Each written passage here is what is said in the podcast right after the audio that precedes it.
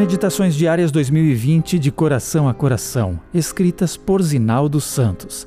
19 de dezembro, nunca sem um intercessor.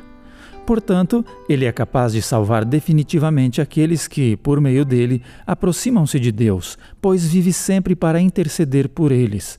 Hebreus 7, 25 tão completo, abrangente e inclusivo é o plano da redenção que, às vezes, surpreendo-me perguntando a mim mesmo: o que exige maior dose de esforço? Permanecer no caminho que leva à perdição, rejeitando todos os apelos da graça, ou trocá-lo pela rota que conduz à vida eterna? A primeira suposição significa ignorar toda a provisão feita pelo céu e colocada gratuitamente à disposição do ser humano.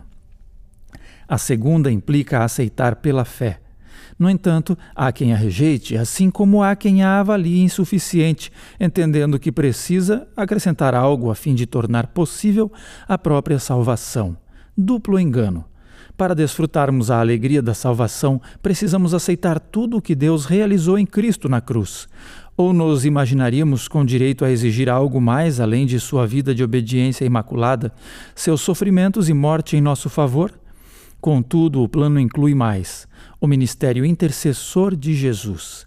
A salvação por ele oferecida está intimamente ligada a seu ministério de intercessão pelos pecadores, meio pelo qual são aplicados os méritos daquele sacrifício ao pecador arrependido. Nas palavras de Siegfried Schwantz, Cristo veio nos salvar não em nossos pecados, mas de nossos pecados.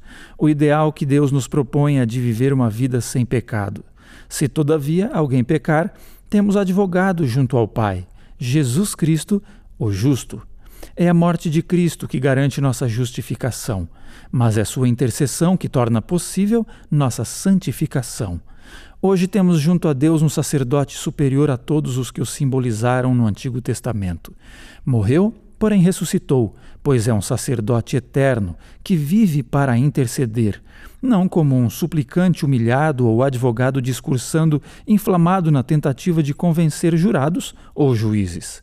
Intercede como vencedor, reivindicando, com o argumento de seu sacrifício e da sepultura vazia, em favor de todos quantos, por meio dele, aproximam-se de Deus.